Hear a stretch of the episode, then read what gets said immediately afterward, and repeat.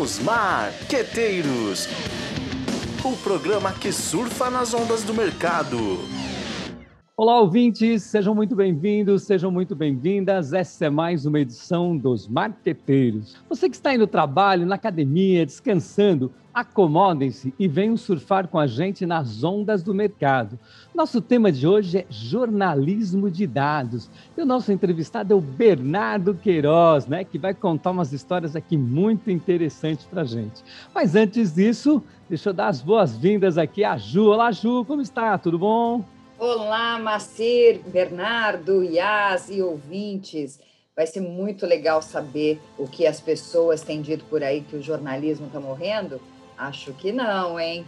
O Bernardo vem aqui contar para gente como é que é o jornalismo de dados e o que ele traz de novidades para aquecer ainda mais esse setor de notícias. É isso aí, vamos lá, né?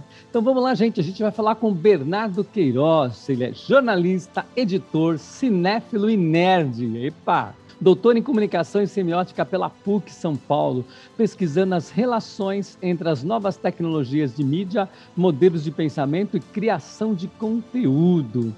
E ele faz questão de dizer pernambucano com orgulho e com saudade. Foi repórter e produtor de TV, editor de multimídias em sites jornalísticos como o IG Leia Já e coordenador dos cursos da Embi onde leciona as disciplinas mais técnicas, nos cursos de jornalismo, cinema e produção editorial.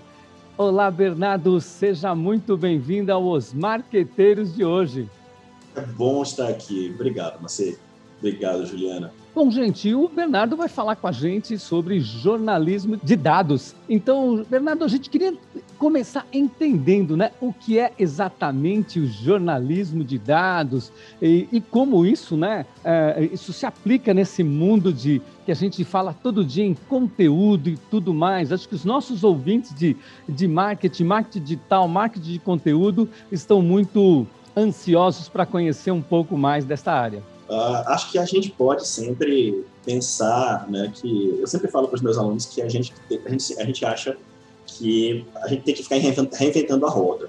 Na verdade, ele não faz nada de novo. O, pro, o jornalismo de dados não é um modelo novo de jornalismo, isso é uma confusão que eu vejo muito meus alunos terem. Ele é, na verdade, uma, uma reinvenção de certas técnicas que a gente já usava para outras coisas e elas foram puxadas para dentro da produção jornalística. Né? Então, por exemplo, se a gente for pegar do ponto de vista de técnicas de apuração para jornalismo de dados, o primeiro caso catalogado dele é em 1854 em Londres, que por, por sinal também é uma pandemia. E o que acontece é que um, uh, um médico chamado Jon Snow, né, que não é o personagem, o personagem de Game of Thrones, é, que não é um bastardo, ele estava trabalhando com uma, com uma epidemia de cólera que estava acontecendo em Londres. E o que aconteceu foi que Ninguém naquela época sabia como a cólera era transmitida, na verdade, a gente não tinha noção de como muitas doenças eram transmitidas. Existia a coisa da teoria dos humores, né, que as, as doenças se transmitiam por humores entre as pessoas, e basicamente ele teve um mapa da cidade de Londres e começou a fazer um, a fazer uma através de um levantamento de registros com a cúria, né, a igreja é, e com o serviço de defesa social. E com isso ele conseguiu saber a quantidade de mortes por rua.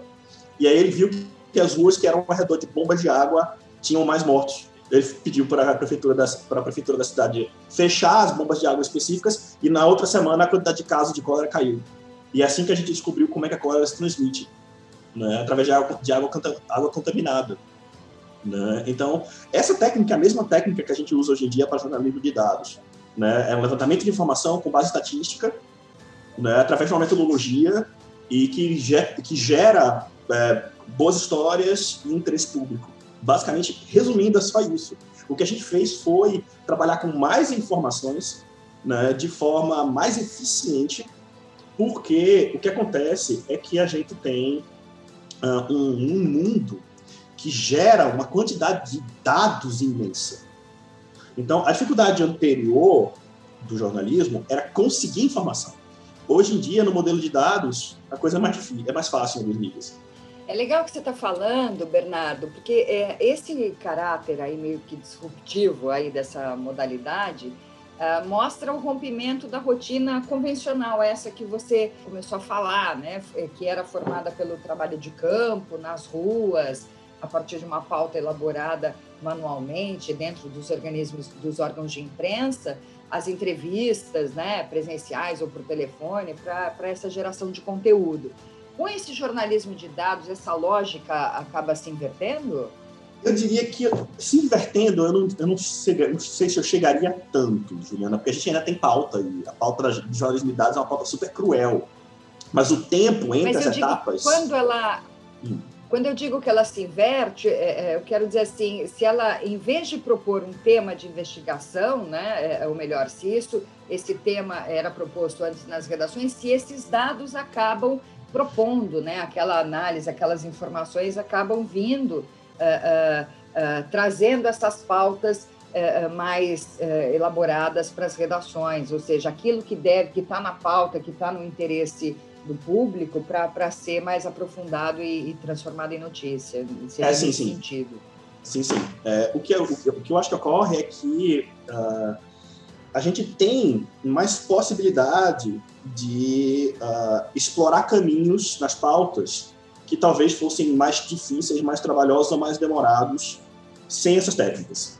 Né? A gente está falando aqui de técnicas de processamento de dados em grande escala e que é, é, é assustador a quantidade de, de, histórias que a gente tem que estão disponíveis e que você precisa saber olhar para elas com um determinado jogo técnico para elas poderem fazer sentido. Né? A gente tem brincado muito com churrasco ultimamente, quem está vendo as notícias recentes, mas é, esse é, um, é uma história que já foi abordada dentro do jornalismo de dados várias vezes, com a quantidade, por exemplo, de dinheiro que o governo é, gastou em churrasco nos últimos 10 anos, para não ficar, não ficar discutindo em uma administração só. E assim, é uma quantidade de carne que você não acredita, sabe? É para passar boiada. É, é sabe? Então assim, a gente tá falando de a gente tá falando de churrascos para churrascos de valores exorbitantes assim. Muitas Bernardo, vezes, três vezes por mês. O Bernardo, já dando sequência a essa, isso que você está comentando, nós estamos em uma era aqui que publicar as fake news aí é uma coisa assim muito comum, né? Todo mundo se acha no direito é, ou até, ou não sei se se acha no direito, ou é, publicam notícias da forma que eles acharem melhor, de forma voluntária e às vezes involuntária. Nós estamos uhum. falando de uma técnica ou de uma ciência é, que diz exatamente o contrário, né? O jornalismo de dados é o contrário, é tentar justamente apurar, né? Ser o mais preciso possível nessas informações para o consumidor final. É sobre isso que nós estamos falando, não é? Isso. É, o que um outro nome, né, quando o jornalismo de dados não era chamado de jornalismo de dados ainda, o, o, nome dele era jornalismo de precisão. Inclusive é um dos textos originais desse método.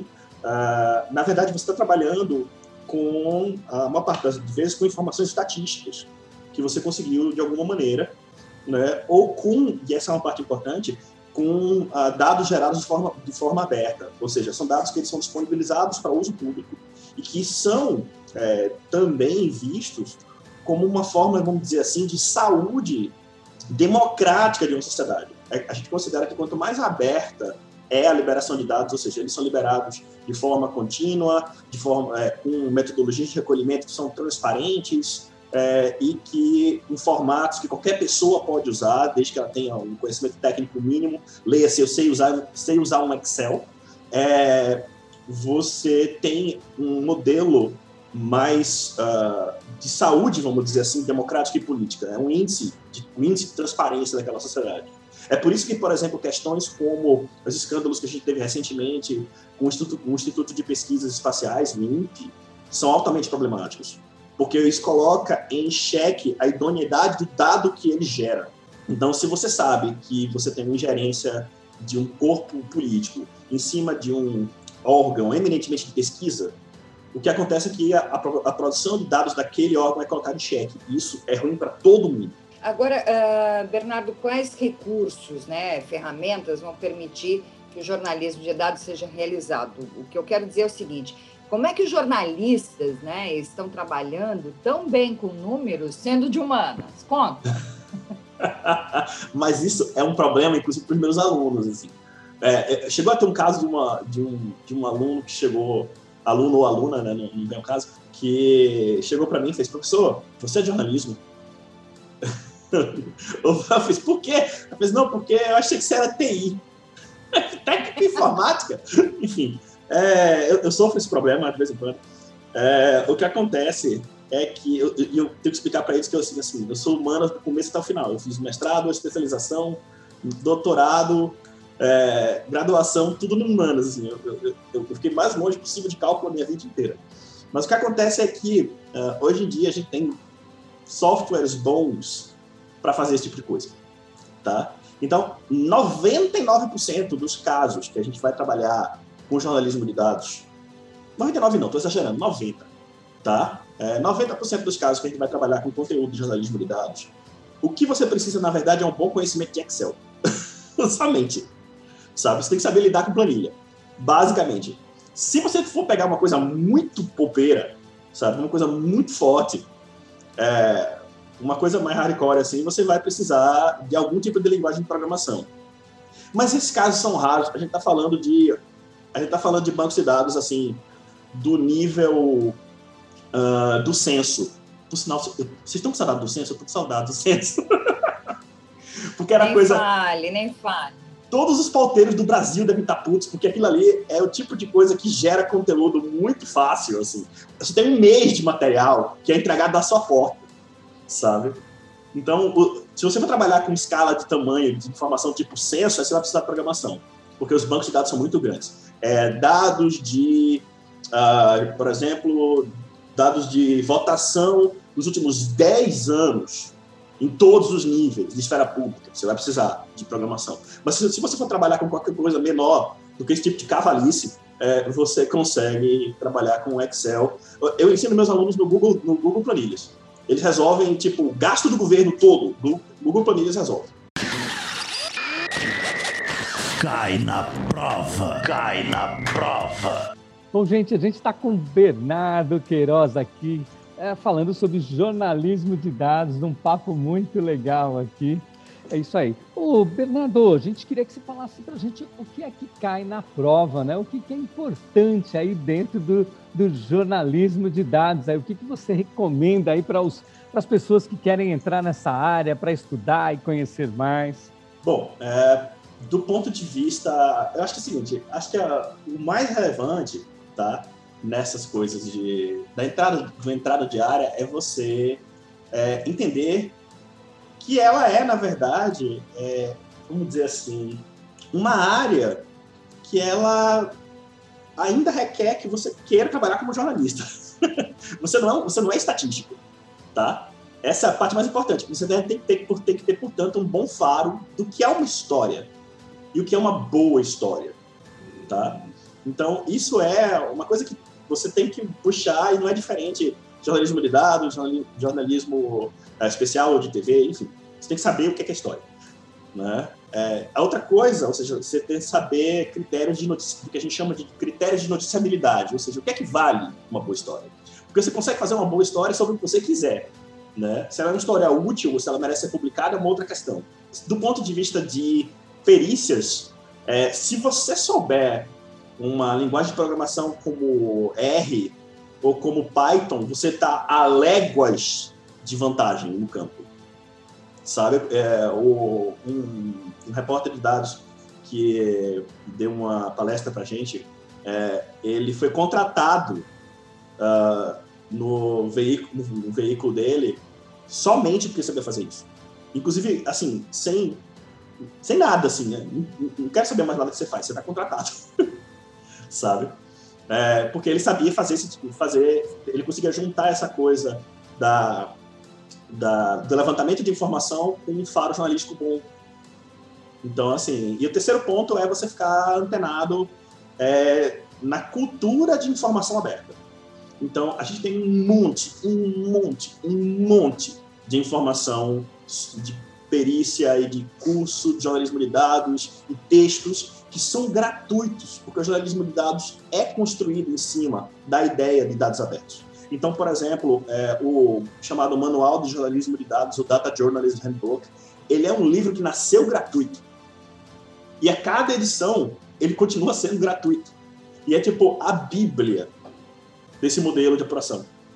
Então, é fácil você achar, se você procurar no Google é, Manual de Jornalismo de Dados ou Data Journalism Handbook, você vai encontrar, tem em português, ele é traduzido pela comunidade, né? É, se você quiser comprar o livro, eu recomendo também, né? Eu tenho ele. Mas é, está disponível, o ponto é está disponível. Você não sabe isso se você não quiser. Então, é é um campo que a tendência dele, conforme a gente tem uma sociedade com mais modelos de recolhimento de informação, e isso é um outro problema que vale uma outra conversa, é, isso acaba sendo um, um modelo que ele evolui sozinho. E você vai trabalhar com tipos diferentes de dados, que não são só dados estatísticos.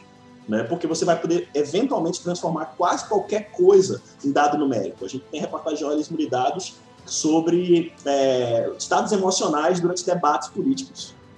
Isso foi feito pelo pessoal do Estadão uh, no, na última eleição para presidente. E basicamente o pessoal montou um monte de sensor e gravou o debate e fizeram uma indexação das flutuações emocionais por microexpressões dos candidatos. Esse é o tipo de coisa que a gente vai poder também trabalhar como pauta no futuro. Então, quanto mais tipos de informação, desculpe, para ser preciso, quanto mais tipos de dado tiverem disponíveis, mais pautas diferentes a gente vai poder trabalhar e mais tipos de conteúdos diferentes a gente vai poder produzir. Bacana isso que você está dizendo, né? Mesmo porque a credibilidade jornalística, né, dos meios, elas têm sido ficado muito em xeque, principalmente com as fake news, né? Como você uhum. mesmo mencionou. Então, a qualidade, né, do, do dado é a principal matéria-prima, né, dessa investigação jornalística. Então, quando a gente está falando disso, a gente vê que não é um, um, é, a apuração acaba sendo melhor, né? Porque são dados que não são influenciáveis, né? A interesses particulares, né? É, é basicamente nisso, Fernando. É. Ou eles têm algum tipo de influência? Esse ponto é um ponto muito delicado do jornalismo de dados. Por quê? Porque a gente tem uma cultura né, que diz duas coisas Primeiro, a tecnologia é neutra e é, dados não podem ser manipulados. A gente sabe que as duas coisas não são verdade, mas a gente esquece disso. Então, a primeira coisa, assim, quando você vai pensar em fazer um conteúdo de jornalismo de dados, é você checar justamente a idoneidade dos seus dados. É você checar se o método de, é, de levantamento e cruzamento dele está correto. Né? Muitas vezes, quando você faz o cruzamento, é possível é, controlar isso, mas às vezes o dado já vem pronto. E aí você tem que checar quem foi que produziu esse dado, como é que esse dado foi produzido. Isso são questões vitais, porque é possível e é fácil manipular dado, na verdade. Dado mente como qualquer fonte. Né? Então, é, se você, é, existe um, inclusive um ditado sobre isso na área de ciência da informação, né? Se você, dado é que nem prisioneiro de guerra, se você torturar o suficiente, ele fala o que você quiser. Tá? Mas o dado ou a análise do dado? Ambos. Por quê? É, por exemplo, eu posso chegar e te mostrar por A mais B os dados provando, tá? É, que é, eu, vou, eu, vou, dar um exemplo bem esdrúxulo, tá? É, eu posso te, te dar um exemplo provando, tá? Por A mais B que quanto mais filmes do Nicolas Cage é, são feitos no ano, mais pessoas morrem afogadas em piscinas. É, esse, esse, dado existe. a gente tem uma área na internet que a gente só, é, a gente só coloca é, análise, análise, análise esdrúxula. Tá? Então, Nico, filmes de Nicolas Cage matam pessoas, portanto. Mas correlação não é causação. Tá? E esse é um caso que você está discutindo de análise. Né? Ou seja, os dados originais estão corretos. Você tem um dado A, que é a quantidade de pessoas que morrem em piscinas, e um dado B, a quantidade de filmes de Nicolas Cage que são lançados no ano. Se você juntar os dois, por acaso, tá? A gente tem um gráfico de linha que segue exatamente quanto mais filme de Nicolas Cage, inclusive na porcentagem. É quanto mais filme de Nicolas Cage, mais pessoas morrem afogadas em piscinas. Uma coisa não quer dizer necessariamente igual a outra. Eu posso mostrar para você esse gráfico depois. É maravilhoso. Tá? Ô, ô Bernardo, Falando hum. nesses, você está falando em dados, em tudo mais, é, tem um autor que é o Malcolm Gladwell, né? O, uhum. escreveu o que se passa na cabeça dos cachorros. Né? Ele é ex-editor aí do The New Yorker. E, e o, o, legal dos textos dele é justamente por ele ter sido também o editor da área científica, ele traz muita ciência, muitos dados, né? Por exemplo, ele compara é, a localização é, dos, dos submarinos é, alemães né, pelas forças aliadas é, usando algoritmos, mas ele, ele compara aquilo, por exemplo, com um exame de câncer de mama, onde você localiza também ali dentro de uma a, a, de, um, de, um, de uma, um equipamento para é, para fazer essas imagens aí. E é muito interessante essas análises que ele faz nesse texto, né? O que se, nesse texto não, nesse livro, que ele tem diversos artigos, o que se passa na cabeça dos cachorros. E eu, particularmente, adoro esse autor, né? Que é autor do Fora de Sério, Ponto de Virada, é, por, esse, por essa pegada mais científica, por esse... É, é claro que os grandes autores são muito é, utilizam muito isso, mas esse autor faz questão de mostrar, de demonstrar, e isso é muito legal porque cria um, fica muito mais crível. É mais ou menos esse o caminho que você está colocando para nós, não é isso? É, mais ou menos. É, a gente tem sim é, um aumento de informação, tá? Isso é uma coisa. Eu fico feliz de você ter citado o Gladwell, porque é uma coisa que ele próprio fala sobre isso. A gente tem um aumento de dado no mundo. Na verdade, a gente tem um excesso de dado no mundo a gente produz por, por dia mais informação do que mais, desculpe, mais dado. Que, que, é, é, separação é importante hum. entre o que é, que é dado e o que é, que é informação. Tá? É, a gente produz mais dados por dia do que a humanidade criou em centenas de anos de eras passadas, em um único dia. Tá? Então, é, a gente tem a impressão, portanto, com isso, de que isso faz automaticamente com que ah, as nossas pesquisas sejam melhores. E, portanto, e essa parte interessante, particularmente para o pessoal de marketing, é que nossas decisões sejam melhores. Novamente, correlação não é causação. Tá? Só porque a gente tem mais informação ou mais recursos informacionais, não quer dizer que a gente tenha é, melhores decisões. Se isso fosse verdade, desinformação não era um problema. Fake news né? não seria um problema. Os fake news funcionam porque a gente tem uma sobreabundância de informação.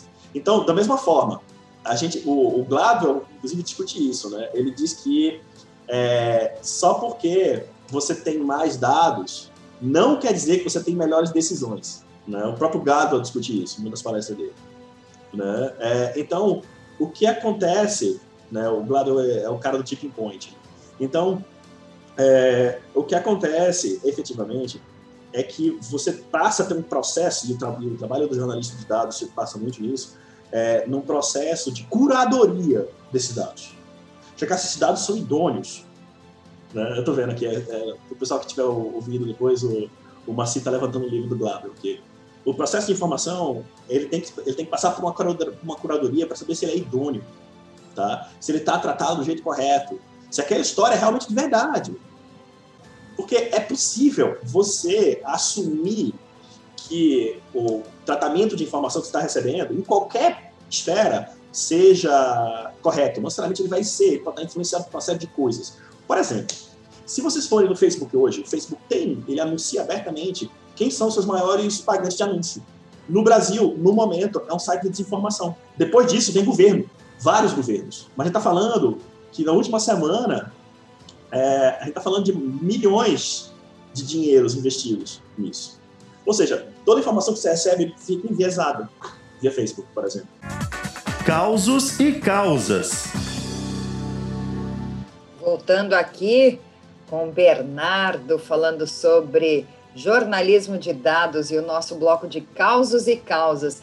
Bernardo, a gente sabe que, enfim, devem ter inúmeros casos aí, causos né, interessantes no jornalismo de dados, aqueles que deram a, alguma bola fora, enfim, ou aqueles que foram bastante incisivos e, e, contribuíram bastante em decisões. E aí eu queria que você trouxesse, aí o que, que você trouxe para a gente de causas que você possa contar para ilustrar aí um pouco do jornalismo de dados na, nas atividades do, eh, do dia a dia, enfim. Conta para gente.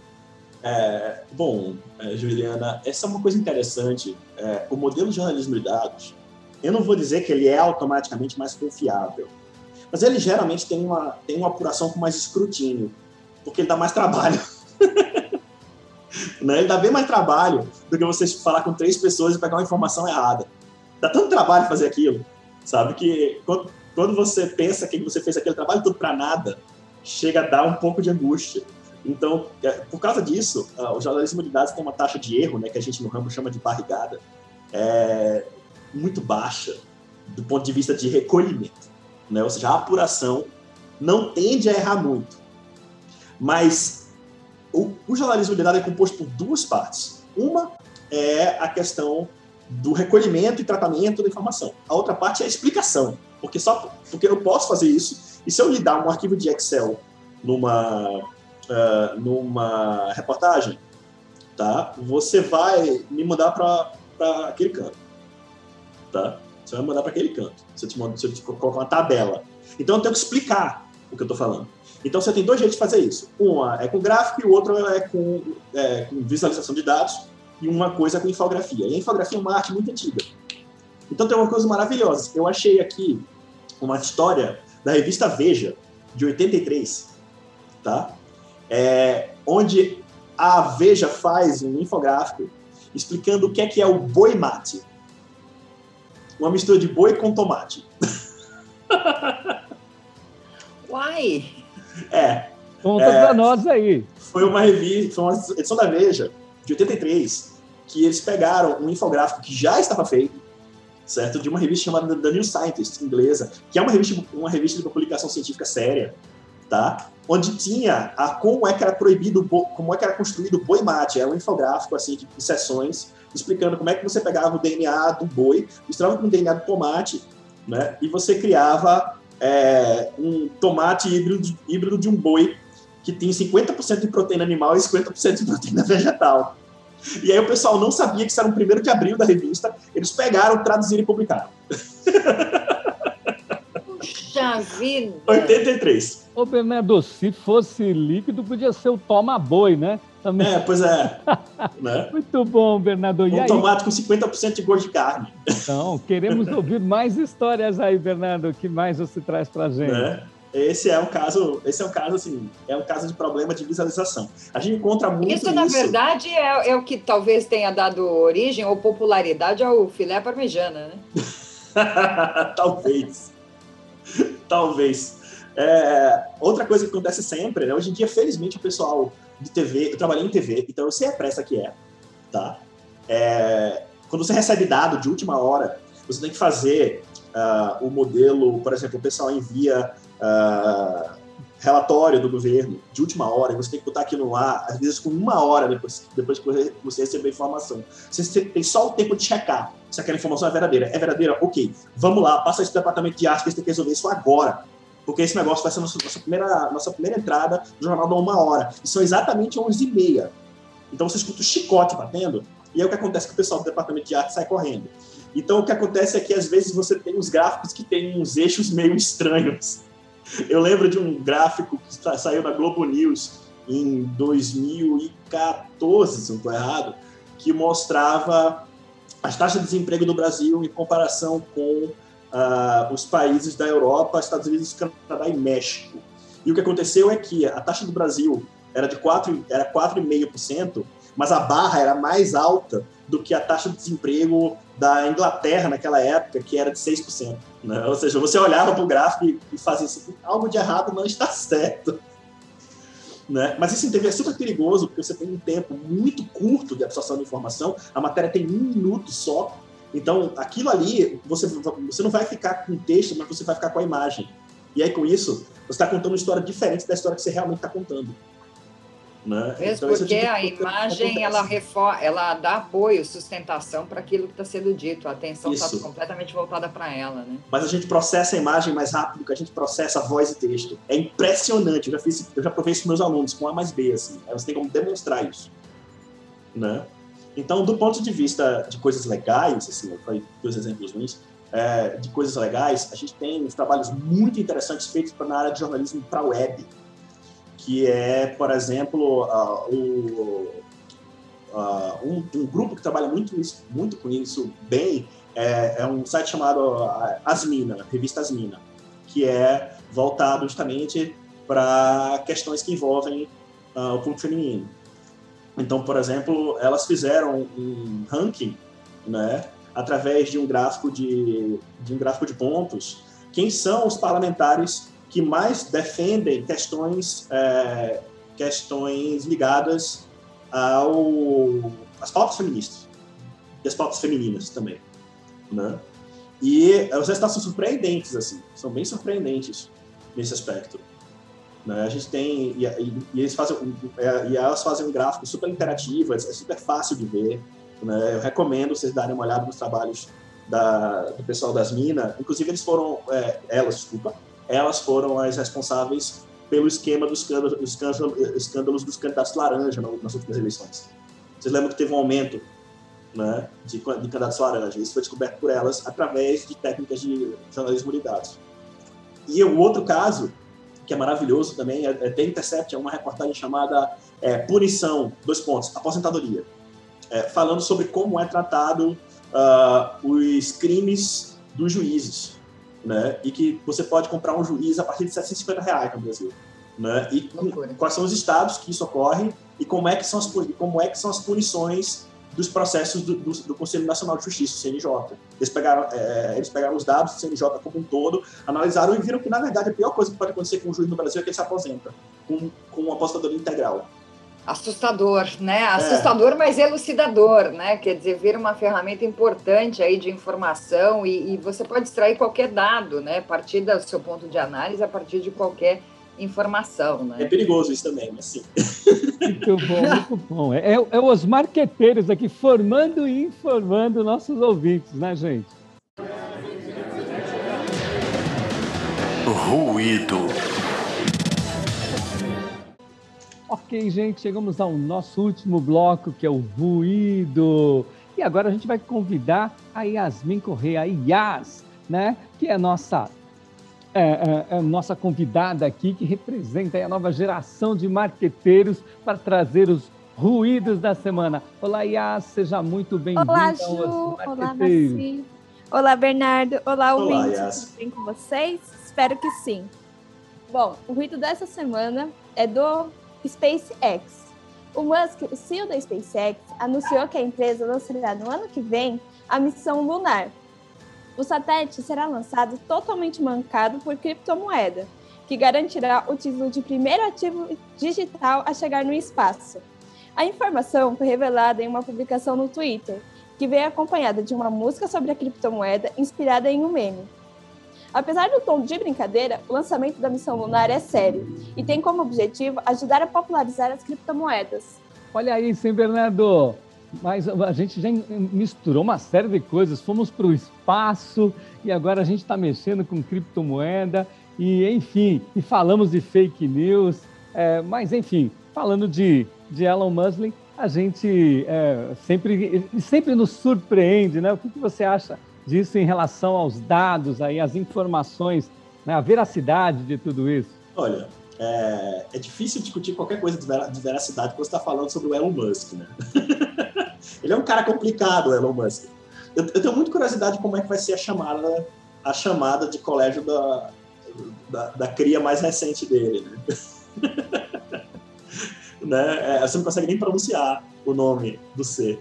É, mas, enfim, é, o que acontece é que é, esse é um... É, é, nossa, só isso já valeria uma conversa de uma hora, assim. Uh, o Elon Musk é um cara que ele gosta de ele gosta de inflamar algumas coisas, né? Ele é um, ele é um troll de Twitter com muito, muito, muito, muito, muito dinheiro, né? E, e é um cara com história controversa, Musk. Então a gente tem que ver sempre o que ele fala com um certo nível de desconfiança. Né? É, sim, ele tem, um, ele tem algumas ideias interessantes, ele tem alguns ativos altamente funcionais, mas ele também constrói, de certa forma, é, a, a própria lenda dele. Tá? Então, quando ele é, o SpaceX ele é um projeto que é interessante, né? É, mas ao mesmo tempo ele também é um projeto polêmico nesse dia, porque é, o Musk ele tem um, ele tem uma parceria com o governo americano nesse sentido. O dinheiro do Musk não é só do Musk nesse caso. Então é muito fácil para ele falar que ele vai ser totalmente fundado por criptomoedas, mas na verdade o que aconteceu é que ele conseguiu muito dinheiro estatal para poder fazer, chegar no ponto dele pode falar isso, sabe? É, rolou um bom investimento no, no SpaceX pelo governo americano. É, a gente tem uh, evidências disso. Então, é, caso, o caso do, quando o Musk fala isso, ele também gera consequências econômicas, porque a é, criptomoeda é um, é um ativo digital, né? ou seja, um, um artefato digital que tem um valor altamente volátil. Então, qualquer declaração de uma pessoa de peso sobre ele afeta o próprio valor. Então, com isso, você pode, inclusive, manipular o mercado, que é uma coisa que o Musk sabe fazer muito bem, por sinal. Né? É... Podem ver que as pessoas que mais falam de criptomoeda, a gente já era muito, muito rica de outro jeito. Né? O Elon Musk, o Mark Cuban, esses bilionários que são basicamente erros de processamento do capitalismo mundial, sabe? É uma galera que pode... É, eu, eu fico brincando sempre com o Jeff Bezos, assim. Não, não sei o quê, né? Porque o cara que é o dono da Amazon, né? o cara mais rico do mundo, Jeff Bezos, ele é uh, parecido com Lex Luthor, né? Ele é um cara careca, com dinheiro pra caramba, tecnologia de ponta e... Não, não, ele é Lex Luthor. ele é basicamente Lex Luthor, super vilão já. Ainda mais porque a última coisa que ele estava fazendo de projeto é que ele queria construir um, um relógio eterno dentro de uma montanha, assim. É, é muito maluco, né? Então, a gente, quando a gente pega esses, esses mega bilionários, a gente tem que ver o que eles estão anunciando com um grãozinho de sal. Eu não estou dizendo que o, que o Musk não vai lançar essa missão. Ele provavelmente vai. Né? A sobrevivência dele enquanto companhia depende disso. Mas é, as histórias sempre têm uma história a mais por trás. Né? Elas sempre levaram até aquele ponto de algum jeito. Então, eu estou muito curioso para saber é, quais são os efeitos dessa declaração dele nas moedas que o, Elon, que o próprio Elon Musk defende, porque ele defende moedas específicas e ataca outras. Então, quando ele fala é, criptomoeda, qual criptomoeda? Né? A criptomoeda que ele próprio investiu? Né? Então, é, a gente tem sempre que ver é, essas histórias com um certo grão de sal. Né? É, o projeto da SpaceX é um projeto interessante nesse sentido, no sentido de que ele realmente ele é um modelo de exploração, de exploração espacial eficiente nesse sentido. Porque ele trabalha com material reutilizável, ele tem, trabalha com menos desperdício de, de, de peças, etc. Mas não quer dizer que talvez é, ele seja exatamente o que ele diz que ele é. Então é sempre bom a gente pegar a história desse pessoal para ver o que é que eles estão dizendo. E aí, As, conta mais aí o que, que tem de ruído eu não vou nem me atrever, porque o Bernardo foi preciso ali na, na análise dele dessa informação que a IAS trouxe, mas tem mais algum caso aí, algum ruído para trazer para a gente? Bom, só para complementar o que o Bernardo falou, com certeza, é as criptomoedas que ele mesmo investiu. Vale a pena respeitar bastante isso. Ele foi ligeiro, né? Aí já então, respondeu sua pergunta, Bernardo, tá vendo? Esse Elon Musk, por isso que não para de ficar rico, né? Desde o início da pandemia do novo coronavírus, todos os jornalistas foram considerados trabalhadores essenciais, pela necessidade ainda mais importante da informação, o que fez que áreas de apuração jornalística se tornassem mais evidentes por estarem disponíveis mesmo à distância. A popularidade do uso de dados em portais e bancos ultimamente cresceu cerca de 96% durante o período, fazendo com que muitos profissionais se reinventassem na procura de locais online que proporcionavam dados na produção de matérias. Aproximadamente cerca de 96% que foi de crescimento nessas produções de matérias para esses bancos de dados online, coisa que é novidade no mercado, porque antigamente eram procurados mais por livros, por fontes presenciais e não por online. O Bernardo, deixa eu uh, emendando aqui no que a, a Yas está colocando aí, que legal, né? Falando sobre, quer dizer, infelizmente falando sobre a pandemia, é, que gerou aí uma enxurrada de dados, né? que é um, é um prato cheio para o jornalista, especialmente o, o que trabalha mais com dados. Né? Você tinha comentado que o IBGE não tem soltado mais as, a, a, os, os, censos, né, as informações, mas por outro lado também a, é, a gente tem diariamente as redes, as emissoras em pool e os, uma série de, de, veículos se juntando até para ter esses dados da melhor forma possível. Aliás, são tantas, tantas informações que às vezes de, eh, de informar é, nos desinforma, né? Qual é a sua opinião sobre o uso do da, dos dados aí, aí nesse contexto de pandemia? Nossa, é, eu estou discutindo isso num artigo que eu estou escrevendo, na verdade, mas através de outro, de outro viés. É, eu acho legal você ter levantado essa coisa do, dos dados da pandemia, porque ele lida com uma questão que a gente estava discutindo justamente agora, mais cedo, nós, nós, nós quatro, né? Uh, justamente a diferença entre dado idôneo, né, ou seja, dado que você pode confiar, e só mais uh, e só mais uh, um modelo de apuração e interpretação que pode estar enviesado. Então, os dados da pandemia, na verdade, são um exemplo perfeito disso. Foi o que aconteceu. É, a gente deixou de poder confiar nos dados enviados pelo Ministério da Saúde. Foi isso que aconteceu. Tá? Eles passaram a modificar a metodologia de levantamento de como é que você conta é, a quantidade de pessoas afetadas pela doença para diminuir os números. Então, o que aconteceu? A gente parou de poder confiar nos dados de, infect, de infectados dados pelo governo federal. A gravidade disso é algo que não pode ser diminuído, porque é, a partir do momento que você não tem mais como discutir metodologia, porque a metodologia está claramente colocada em questão e os dados não fazem sentido, você tem que abolar, você tem que apelar para outro jeito, que foi o que os, os, órgãos de imprensa do Brasil fizeram. Eles geraram esse consórcio né, dos veículos de imprensa que a gente sempre vê né, quando trabalha com a liberação de dados da pandemia, todo dia, né, os dados do consórcio de veículos de comunicação. Isso quer dizer, isso, é gente, isso é uma coisa muito grave. Né? Quer dizer que ah, os veículos de comunicação brasileiros de grande porte, eles estão fazendo um trabalho que é um trabalho que é uma atribuição do governo federal. Eles estão apurando quem morreu, como morreu, quem, quem ficou doente, quem se recuperou. É, eu não tenho como reforçar o quão grave é isso. Né? É, você está colocando, pra, inclusive para empresas privadas, uma atribuição que é, que é governamental. É, isso mostra o absurdo do que a gente está passando no Brasil.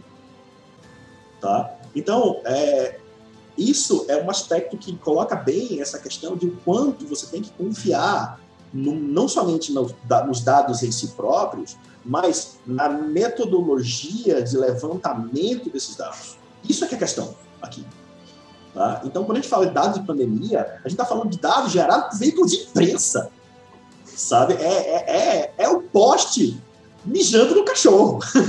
sabe? O que está acontecendo nos dados de pandemia brasileiros. É que, ou seja, os veículos estão entrando em contato com a Secretaria de Saúde dos estados tá? que estão repassando esse, esses dados para os veículos diretamente, sem passar pelo governo federal. É, é, é, é, grave e muito importante né, a gente saber a, a fonte dessa informação, né, com, com, e, esse, a presença desse consórcio, como se faz é, é importante e relevante nesse momento, né, exatamente para a gente ter a orientação tanto da população quanto das, das da, das estratégias públicas né, de cada esfera de governo, e isso fica na mão exatamente de, da, da imprensa. Né? Uh, então, esses portais de transparência, cada vez mais, devem fornecer esse tipo de dado, né? deve fornecer, mas infelizmente a gente tem um, um, uma ocultação. Então, isso vai, abre até um caminho para essas uh, enfim, de uma forma colaborativa, até meio que de resistência, né?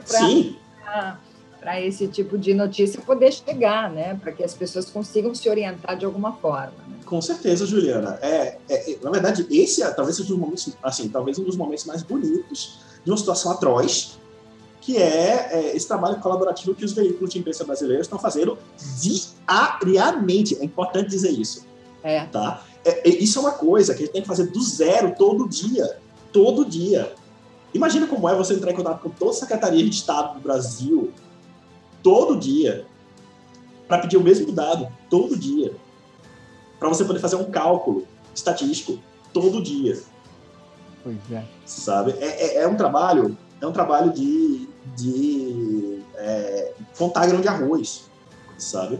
E é terrível que a gente tem que passar por isso. Eu ia pegar uma carona aqui, saindo do utilidade pública e voltando um pouco no Elon Musk, né, ainda sobre dados, que a gente sabe que ele fez algumas declarações recentemente que acabaram gerando aí é, problemas em termos de, das ações, valorização, desvalorização de ações e tudo mais. Como você colocou inicialmente, né, Bernardo? Ele às vezes é, não, é meio descontrolado quando tem o um microfone na mão. É, uma conta de Twitter. É, oi? Ou uma conta de Twitter. Exatamente. E outro, a gente é, não é incomum nós observarmos na mídia, especialmente quando é, no jornalismo de negócios, quando se fala em alguns negócios ou aportes né, de empresas, que as empresas informam, olha, foi investido X milhões ou X bilhões, né? E a gente acompanha muito isso e a gente sabe que, na verdade, os números estão, algumas vezes, eles foram inflacionados, né? Ou seja, de quem é essa responsabilidade? É da empresa ou é do veículo que foi ali, do jornalista que apurou, mas não apurou exatamente o que deveria e trouxe números que não são uh, adequados, né? Ou seja, que não são números uh, verídicos? Olha, é, é, é, essa, é uma, é uma pergunta armadilha, hein? assim, essa quer essa tua pergunta. É, o que acontece é o seguinte, tá? Se considera, tá? É, que exista uma, uma, vamos dizer assim, um, uma certa lógica que coloca que uma empresa que libera seus dados abertamente, ela é mais confiável do que uma empresa que não faz. Tá? A gente tem essa, tem essa, essa base de raciocínio. Tanto é que tem a coisa dos relatórios públicos quadrimestrais trimestrais, né? É, relatório de sustentabilidade, são essas coisas. Teoricamente, uma empresa não tem que fazer nada disso, do ponto de vista legal, ela não é obrigada a fazer isso, mas faz, tá? Por que faz? Porque demonstra certas preocupações e isso acalma acionista, sabe? Isso acalma acionista. Por isso que a gente tem uma cultura de relatório em empresa privada. A gente, a gente, a gente sabe disso. Então, é, isso é um aspecto. Por outro lado, sim, você pode emitir um relatório. E nem sempre você, enquanto repórter, tem condições de, é, de é, levantar informações que são, que são altamente protegidas, por uma série de motivos. Claro, a recomendação é, se você não sabe, não publica. Se você não tem certeza, não publica. Mas, ao mesmo tempo, se você for, é, se você for gastar seu tempo verificando cada coisa que você lê, do ponto de vista de relatório de empresa, é, você não vai trabalhar mais. Então você tem que escolher o que é que vale a pena ali do processo. Porque é, é, isso, isso, inclusive, vale para desinformação. Você falar qualquer coisa é muito fácil. Você desprovar qualquer coisa é muito difícil. Você teria que ter um conhecimento muito profundo, e é por isso que a gente tem repórter especialista, e é para isso que a gente tem fonte também. Então, o que é que você faz? Se você não sabe, você faz, esse relatório aqui tá interessante, Aí você pega o seu telefone e, e liga para um cara que tem um doutorado naquilo. Mas olha, eu tô com um relatório aqui da empresa tal, ele está dizendo isso. O que é que você acha? Tá? E aí você consegue uma opinião de alguém que provavelmente sabe mais que você sobre aquilo. Muito né? bom. Mas claro, você é tão bom nesse caso quanto seus especialistas. É isso aí, Bernardo. Bom, gente, o nosso programa está chegando ao fim. Eu adorei essa resposta do, do Saída pela direita, Leão da Montanha aqui, para quem se lembra aí desse famoso desenho aí, Bernardo, muito bom. Bom, gente, nosso programa está chegando ao fim aqui, e agora eu vou pedir aqui para a Yas, né? É, enfim, dar as últimas palavras, depois eu passo para a Ju, e aí eu peço para o Bernardo fechar os marqueteiros dessa semana. Vamos lá, Yas, por favor. Bom, queria agradecer a você, ouvinte, que tem ouvido, ao Bernardo, a Ju e ao Macir. Muito obrigada. Agradeço, Bernardo, Macir, Yas e a você, ouvinte, e dizer né, que é, como é interessante a gente observar a construção né, da, da, da, comunicação através dos dados, né, o conteúdo produzido através dos dados e como isso tem uh, uh, sido importante na, na formação, nas tomadas de decisão das organizações, né, cada vez mais baseada em dados, quer dizer, cada vez mais não, como é fundamental a, a, a, essa tomada de decisão em dados e o papel do jornalismo aí nessa, nessa modalidade, enfim. Obrigada, Bernardo. Obrigada, Macir. Um beijo para todos e até a próxima semana. É, bom, é, eu que agradeço, na verdade, é ótimo estar aqui. É, é, é eu tenho uma saudade de estúdio de rádio, vocês não acreditam. então, é, ver vocês e conversar com vocês desse jeito é sempre um prazer e eu espero poder aparecer aqui para a gente discutir, sei lá, criptomoedas, que vocês estão tão interessados nisso, né? É, que é uma história interessante e com isso né, a gente trazer mais coisas legais para os ouvintes. Um abraço e brigadão né, a Juliana, a Maci, a Yas, que estão aqui comigo. É sempre muito bom estar aqui. É isso aí, gente. Obrigado a todos. Né? Apresentação: Macir Bernardo e Juliana Gorado. Os Marqueteiros o programa que surfa nas ondas do mercado.